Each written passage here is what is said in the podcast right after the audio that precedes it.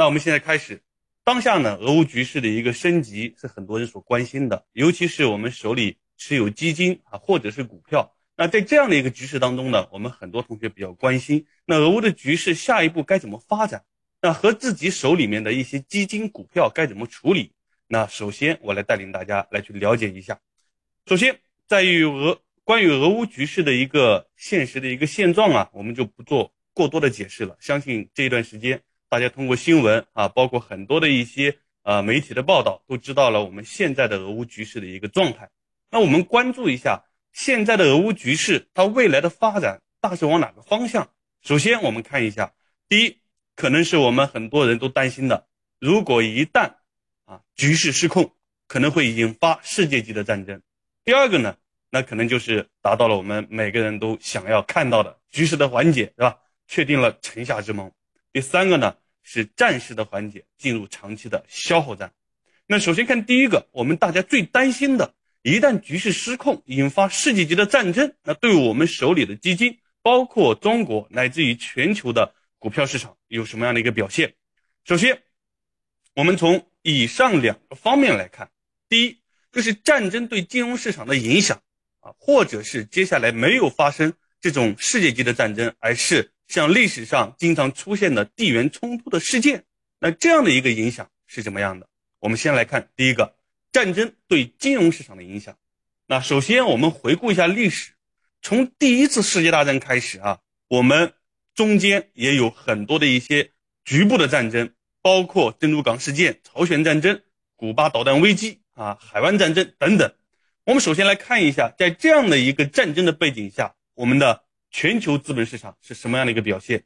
那从一九九零年开始，哈，一九九一九一四年开始，第一次世界世界大战那个时候呢，可能我们能够参考的是美国的道琼斯指数。我们先看一下，在第一次世界大战期间，是在一九一四年的七月二十二日到一九一四年的十二月二十四日，整个道琼斯指数的涨幅呢是亏损了百分之十点百分之十点二。那战争期间结束以后，二十二天，整个道琼斯指数上涨百分之十，六十三天上涨百分之六点六，一百二十六天以后呢，上涨了百分之二十一点二，两百五十三天以后呢，上涨了百分之八十点二。那从这一组数据我们能看到，在第一次世界大战这样的一个世界级战争当中，我们的金融市场以道琼斯指数为例的，只跌了百分之十点二，期间啊，我们这样的一个跌幅还是。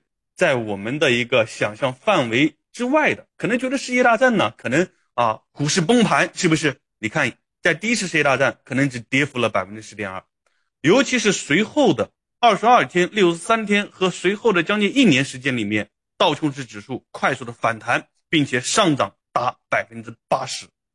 好，我们再看接下来第二个，也就紧接着一九四一年的十二月六日到一九四一年的十二月十日发生了珍珠港事件。由此引发了第二次世界大战，在这样的一个战争的期间，整个道琼斯指数下跌百分之六点五。随后的二十二天、六十三天、一百二十六天和两百五十三天来看，都是一个上涨的一个态势啊。尤其是二十二天以后，是吧？是上涨了百分之三点八。在六十三天和百一百二十六天都是小幅的亏损，期间的最大的亏损达到了百分之九点六。到一年将近一年的时间呢，还是正收益的。我们再看朝鲜战争，在朝鲜战争呢，我们都比较熟悉啊，是中国跟美国是吧，在朝鲜进行的一场较量，在这个期间呢，战争期间，整个道琼斯指数的涨幅是百分之十二，随后的战争的一个月、两个月啊，将近一年的时间里面，都是一个正收益，在战争结束的两百五十三天的时候，达到了百分之二十六点三。再来看一九六二年到一九。啊，一九六二年的十月十九日到一九六二年的十月二十七日，古巴导弹危机。那这一次呢，道琼斯指数全部都是正收益，并且呢，在将近一结束以后的近一年的时间里面，涨幅达到了百分之三十。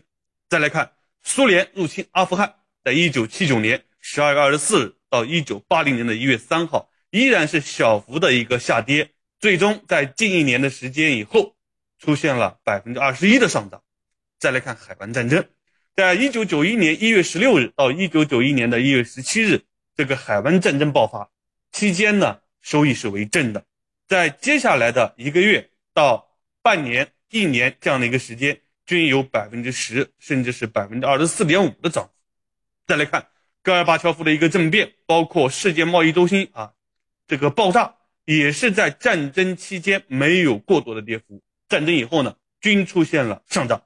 再看，在一九九七年亚洲的金融风暴导致的亚洲股市危机，整个期间。美国的道琼斯指数下跌了百分之十二点四，随后的时间里面均出现了上涨，期间最高的涨幅达到百分之二十五。再来看九幺幺事件，在九幺幺事件当中呢，整个美国的道琼斯指数下跌了百分之十四点三。相比于以前的战争，九幺幺事件对美国的股市有更大的影响，但是随后的一个月、两个月的时间里均出现了快速的上涨，并且呢，与战争之前。这样的一个涨幅达到了百分之二十一点二。好，那通过这样的一个历史的战争当中，我们能够看到，每一次的战争，每个人都很恐慌，但是从金融市场的表现来看，大多数都是在战争以后出现了大幅的上涨。那我们来看一下，对于当下这样的一个战争啊，包括我们刚刚讲的之前的这个海湾战争也好啊，阿富汗战争也好，伊拉克战争也好，那。中国的股市表现如何呢？那我们从一九九零年开始，因为中国的股市呢，可能一九九零年才算正式的开始啊。那个时候呢，我们刚刚有了啊，我们的上海交易所和深圳交易所，一九九零、一九九一，是吧？那我们看一下，对于中国的一个股指是有什么样的影响？我们看，在海湾战争没有具体的数据哈，那个时候呢，应该是中国的股市刚刚开始的阶段。在一九九九年的科索沃战争。我们中国的股市均录得了上涨，并且在战后的三个月实现了百分之三十三点六的上涨。我们再来看二零零一年的阿富汗战争，在阿富汗战争战前，中国的股市呢跌了百分之二点三，但是战后的半个月呢出现了一个短期的快速下跌，跌幅达到了百分之十一十三点八。随后战后的三个月，我们的股市有所收窄，跌幅有所收窄。是负的百分之八点七。好，再来看二零零三年的伊拉克战争，在二零零三年的伊拉克战争战前呢，我们的股市是下跌了百分之三点九，随后战后的半个月和三个月分别是上涨百分之三点五和五点七。再来看二零二一年的三月十五日的叙利亚战争，在叙利亚战争呢战前，中国的股指呢是上涨的，战争后的半个月呢也是上涨的。战后的三个月呢，是下跌了百分之八点一。那现在呢，来到了俄乌战争，二零二二年的二月二十四日的俄乌战争，在战前的半个月呢，中国的沪指是下跌了百分之零点七。那现在呢，还不到战后的半个月，也不到战后的三个月。那未来战后半个月和三个月，中国的股市会有什么表现呢？那相信今天的我们将见证历史性的一刻，也是大家最关心的一刻。好。那我们现在呢，通过历史上的一些战争，对中国的股市以及世界的股市，以道琼斯指数为例的股市，他们的一个表现情况做了一个回顾。那接下来我们看一看，今天这样的一场俄乌战争，更多的呢是地缘冲突的世界，目前呢还没有发展到历史的世界级大战。那我们看一下，在历史的地缘冲突事件当中，对。接下来的资本市场有什么样的影响？首先，我们来看，在二零零零年以来历次的地缘冲突事件，给大家做了一个整理啊。这个来源呢，来自于中泰证券的研究所。我们先来看马其顿武装冲突。马其顿武装冲突呢，开始于二零零一年的一月二十二日，结束于二零零一年的六月十一日。那这个期间呢，我们主要的参战国是马其顿，啊。同时，在二零零二年的十月七日，又爆发了一场地缘冲突的战争，史称阿富汗战争。那这个是是阿是阿富汗和美国。随后有伊拉克战争、黎巴嫩战争、俄罗斯俄罗斯的一个格鲁吉亚战争，还有我们看到的乌克兰冲突，是吧？乌克兰冲突呢，其实在二零一四年的四月六日已经发生过一次，只不过呢，这一次是一场上一次的一个基础上的升级，是吧？所以呢，我们看一下。历史的一个冲突事件，给大家做了一个整理。那我们关心的是这种历史的冲突事件以后，中国的股市乃至于全球的股市，它的一个表现是什么样的？我们来看一看数据。好通过我们找到的中泰证券研究所统计的历次冲突发生后指数的涨跌幅的均值来看，我们关心的上证指数和中国的深圳指数这样的一个涨跌幅情况。那从这个表格大家能够看到呀，中国的股市呀特别不争气，是吧？历史的冲突事件发生后，你看大部分的国家的指数和资本市场的表现都是上涨的，无论是冲突期间还是冲突结束后的一个星期以内，都是上涨的态势居多，是吧？唯独中国的上证指数和深成指、深圳成指出现了下跌，而且呢，跌幅还是相对于其他的国家是较大的。那从这个相对的角度来看，是有一个相对较大的跌幅，对吧？但是从绝对的数字来看，我们看整个指数的平均跌幅也是控制在百分之二以内。好，那通过这样的一个历史的数据和历史的地缘政治的冲突对中国的股市的表现，我们能够看到，无论是世界大战还是我们的常见的一些啊地缘政治的冲突，都会对中国乃至世界在冲突期间有一定的影响，但是影响不大。尤其是我们看到的，在战后的一段时间里面，均出现了大幅的上涨。所以从历史的事件来看，如果出现像我们历史的世界大战或者是地缘政治冲突出现的这样的一个极端行情，那正是我们能够去抓住极端行情，去获得接下来的一个快速反弹，甚至上涨和反转的一个收益的时机。好，那我相信呢，通过以上数据的分析呢。大家对我们当下的一个局势有了一定的认识。那当下的局势对我们资本市场的影响，通过历史数据的一个整理和回顾，相信同学们心里呢也会有一些安慰。为什么？因为在当下的局势当中啊，无论是面临战争还是地缘政治，每一个人呢都非常的担心，情绪的恐慌导致短期的一个快速的下跌，是吧？甚至在这个过程当中呢，我们离开了市场，甚至是割肉止损。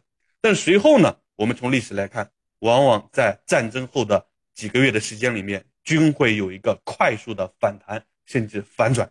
好了，那以上呢，就是通过历史的数据对大家关心的当下的俄乌局势未来的演变，对于我们个人投资会产生的影响。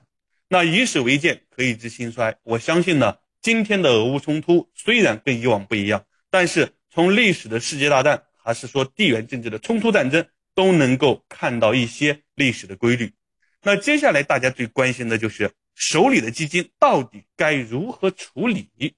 好，我们来看一看，我们有三个选择：第一，我们可以继续持有；第二呢，可以卖出，等世界大战时，是吧？抄底。我们很多同学关心的第一个，如果发生了世界大战或者是地缘政治的冲突，对吧？我们可以卖出，等大跌的时候再抄底。第三个。我们可以等战争结束后啊，先卖出，等战争结束后再进入。我们分别来看以上三点，我们分别对应的是什么样的一个策略，以及面临的什么样的一个情况。第一，我们来看一看，如果持续持有，那你肯定会接受短期极端的回撤。那在短期的基金回撤当中呢，我们从历史看到，回撤的幅度并不如我们想象的那么悲观。是吧？最大的一个回撤也是百分之十四点三，那在以后的一年以内呢，基本上都收复了失地，并且再创新高。那我们看第二个，如果你选择卖出，想等万一世界大战了，是吧？你现在先卖出，防止世界大战发生，啊，等世界大战的时候你再抄底。这个时候呢，你可能面临的第一个会踏空，第二个你要能够精准的判断世界大战什么时候我可以精准的抄底，所以。这就是我们选择卖出，等世界大战抄底，你可能要面临的情况。我们再来看，我这个时候可能不能确定世界大战什么时候结束，是吧？我什么时候去抄抄底，无法做到。那这个时候我可以等战争完全结束以后再进入。那这个时候等战争完全结束以后进入呢，你可能面临的情况也是两第一个可能踏空，第二个呢是战争结束后你可能会追高，那最有可能的就是比你卖出的价格要高。因为发生了世界大战的时候啊，发生了地缘冲突的时候，你这个时候基金已经有了一定的下跌，那这个时候呢，说不定是一个相对的低点。那当你在确定战争结束以后，可能早已经收复失地，所以呢，你很有可能追高。那我们该如何选择，如何处理呢？那结合个人的一个风险偏好以及个人对于当下行情的研判，你可以有自己不同的选择。当然，每个人的风险偏好不同，有的人呢，啊，可能担心的世界大战对心态、对自己的操作有一个非常大的影响，甚至影响到了生活，对吧？患得患失，那这个时候呢，卖出可能是一个明智的选择。至少来说，我接下来不需要承担进一步亏损的可能。那同时呢，你要面临能否再次很好的进入市场。同时很有可能会面临踏空的风险。好了，那这是第一种的一个情况，局势失控引发的世界级战争。那接下来我们看第二种情况，局势缓解，确定了城下之盟。那在这样的一个情况当中呢，我们看看股市会是什么样的一个表现。首先，能够从战争当中结束，并且达到了战争的一个最佳的状态，双方通过谈判达成了和解。那这个时候呢，中国的股市可以说是再次接受了疫情，包括很多的一些制裁，再加上战争的这样的一个三重考验，底部呢是有所夯实。那看涨的情绪呢将会形成一个共识，看涨的共识，那看涨的情绪就会提升。那我们看第三种情况，可能不会这么快解决，是吧？中间呢会进入一个边打边谈，甚至是一个长期消耗战的一个状态。那在这种情况下，那中国的股市呢，包括我们手里持有的基金、股票，那会面临什么样的一个情况？首先，对于整个股市和资本市场来说，当下的一个战争所造成的极端风险有所缓解，甚至解除，下跌的空间呢有限，向上的概率呢将会加大。好了，那以上呢是我们对接下来俄乌局势可能发生的几种情况进行了简单的分析和历史数据的回顾。同时，对于不同的情况，我们中国的股市啊，包括我们手里的股票基金，有一个什么样的表现？同时呢，也给大家在一些极端的情况，给大家给出了这样的一种啊操作的一些选择。那在这里面呢，给大家做总结，可能战争是残酷的，也是让人恐惧的。在这个过程当中，我们持有的一些风险性的资产肯定会有很大的波动。那如果说你不能够很好的去预判，未来这个行情到底怎么走？你的心态也很难去把控。那这个时候呢，你可以选择去规避风险，对吧？那规避风险可能面临的一些问题，我们刚刚也有所介绍。那同时呢，我们也可以选择继续持有。那综合以上呢，我给出个人的一些观点。因为第一，我们无法预测未来的局势，在这三个情况当中会出现哪一种情况。那我们第一个就。无法确定。如果说给个概率，可能三分之一、三分之一、三分之一。那第二个呢，在三分之一的基础之上，我们又无法去判断什么时候能够精准的抄底，是吧？什么时候能够以更好的价格进入？所以在三分之一的基础之上呢，我们又面临了一个不确定性的选择。所以说，如果说我们要想很好的去规避风险，同时又能很好的去再次进入，那这个对个人的要求非常的高。那与其如此呢？我们不如老老实实的，对吧？接受短期极端的回撤。你要相信，从历史来看，我们大概率不会出现崩盘啊，甚至你所担心的一些非常大的风险出现。所以呢，我们在这样的一个情况下，如果你不能够精准的去预判，并且有很好自己的一个很好的一个操盘的一个措施，那我认为对于普通人来讲，继续持有，接受短期的极端回撤，做好长期投资的准备。是一个比较明智的选择。好了，以上呢就是对于俄乌局势，呃冲突当中啊，以上就是对于俄乌局势升级，我们手中的基金该如何处理，与大家的一些分享和观点。